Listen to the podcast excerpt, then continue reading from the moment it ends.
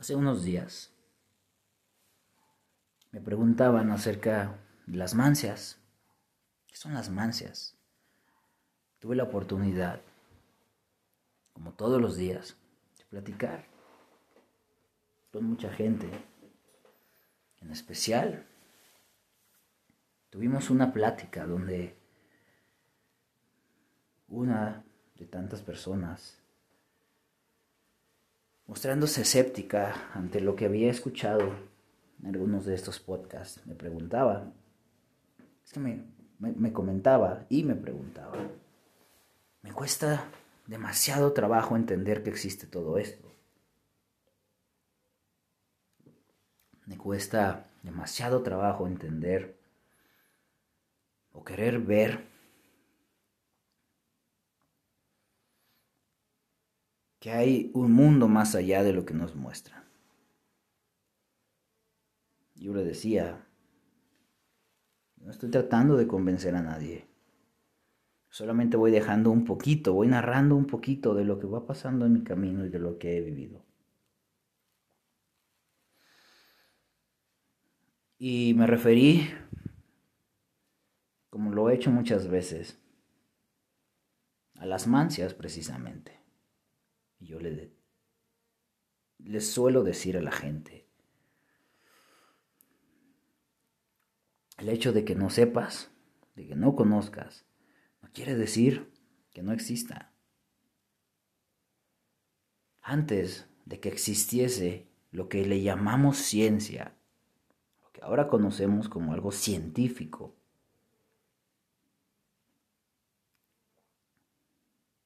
existía todo esto. Las mismas bases de la ciencia te lo dicen y te lo explican. Primero, todo surge de una hipótesis, de una idea. Después, tienes que llevar a cabo un procedimiento. Ese procedimiento lo llevas a un trabajo de campo, donde lo vas a empezar a desmenuzar en la vida real.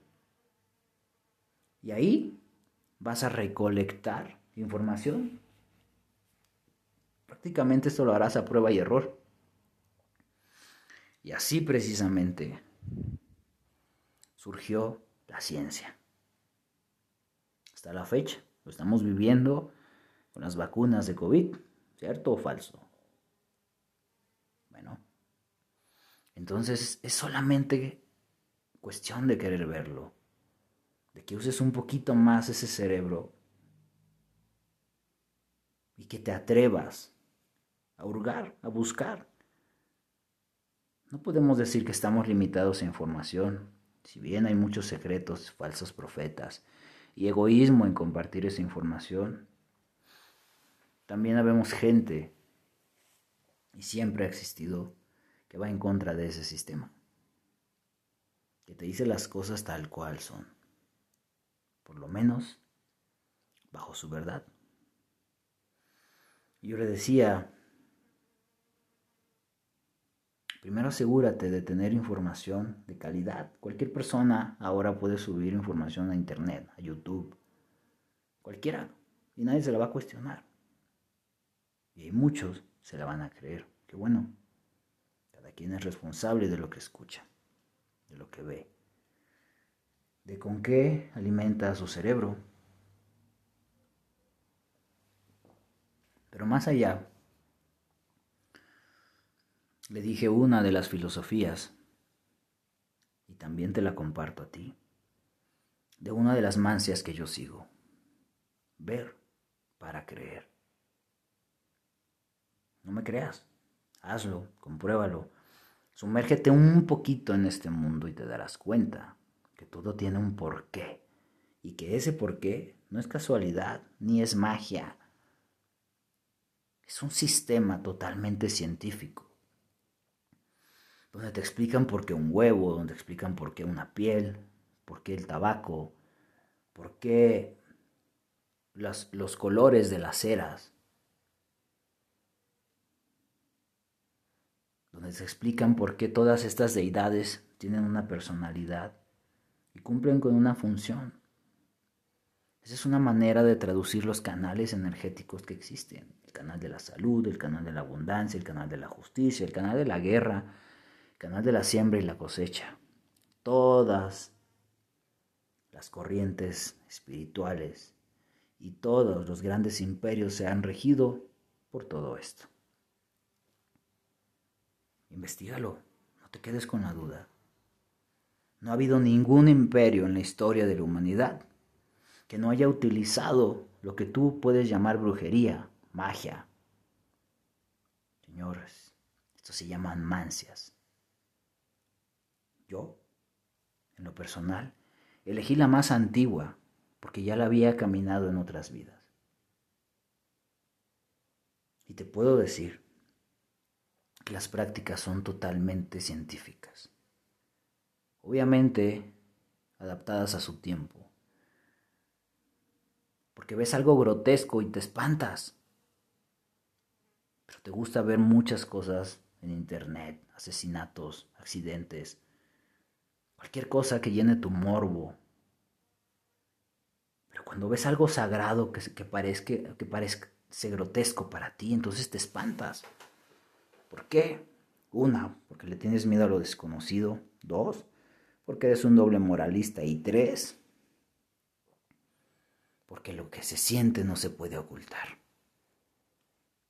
Cuando tú descubres algo, vamos a poner un ejemplo, un altar, una protección, un amuleto, una obra bien hecha, más allá de lo que puedas ver y de lo que puedas escuchar, está lo que se siente. Y ahí nadie te puede engañar, porque sientes la energía, sientes el poder, sientes el efecto, y una parte de ti le tiene miedo a eso. Las mancias es el claro ejemplo de que la ciencia existía. Mil, 2500 años antes de Cristo.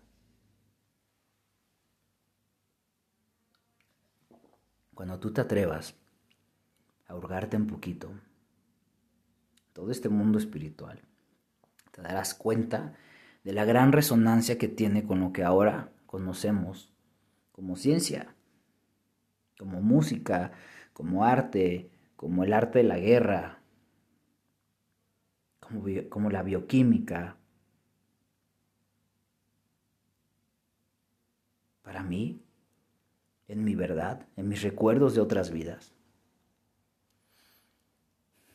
te puedo resumir que la ciencia es el resultado de las prácticas humanas que puedes conocer como magia, brujería. Por eso cuando te dicen es que eres brujo, claro, Claro, porque me estoy yendo a las bases de lo que ahora tú conoces como ciencia. Por eso una hierba, una mezcla de hierbas puede sanar más que muchos tratamientos médicos. Y no quiero decir que no sirvan. Debes de encontrar el equilibrio entre la medicina ancestral y la medicina alópata. Debes de encontrar el equilibrio entre los papiros, los papeles, las velas, los hechizos, las leyes universales y la tecnología. ¿Por qué te tienes que pelear con tener tu iPad, con tener cualquier dispositivo, tu cámara, lo que sea, tus audífonos, en un brazo y en otro brazo cargar con tus cuarzos, con tus plumas, con tus velas? ¿Por qué? Si al final de cuentas estás obteniendo lo mejor de dos mundos. Cuando dejes de pelearte de esa manera, te vas a dar cuenta que cualquier cosa que hagas en tu vida va a tener un resultado espectacular.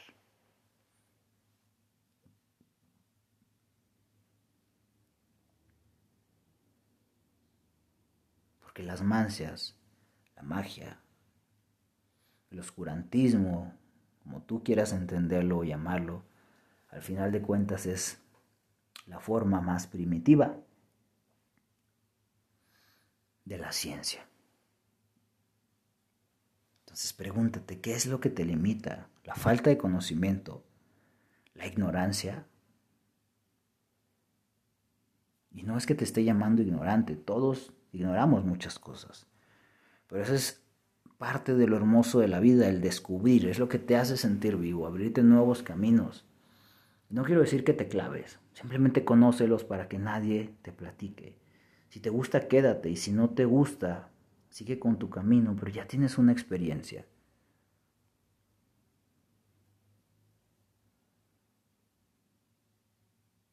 Ya liberaste tu mente y, ese, y esa liberación te va a hacer una mejor persona, no hay de otra. Te va a acercar a Dios. Y no quiero decir que te alejes de tu religión cualquiera que practiques, no, te va a ayudar a comprender mejor.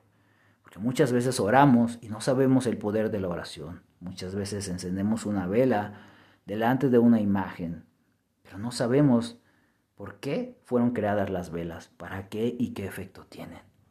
Realmente haces muchas cosas por imitación. Haces muchas cosas por seguir. Con fe, lo sé. Pero no tienes idea de lo que estás haciendo. Entonces esa parte queda incompleta. Y esa es una respuesta al por qué, aunque haces tus peticiones con mucha fe, a quien sea que tú creas, no se dan porque necesitas conocer la otra parte. Ya hemos hablado del poder de creación y, manifestación. Cuando tú estás haciendo una plegaria, cuando tú estás haciendo una petición, ¿sí? ahí estás haciendo uso de tu poder de creación, pero te hace falta la otra, la manifestación. Para eso existen las velas, para eso existen las ofrendas, para eso existen muchísimas cosas. Los mudras, los mantras, las vibraciones, tu campo magnético. Tienes un mundo por conocer, me queda claro. Entonces, te invito a que tengas un nuevo sistema de actuar. A la vez que estás estudiando, trabajando, haciendo una maestría, Empieza a conocer este mundo y te darás cuenta que cuando los mezcles y obtengas equilibrio, tu mundo va a ser más gratificante y más fácil.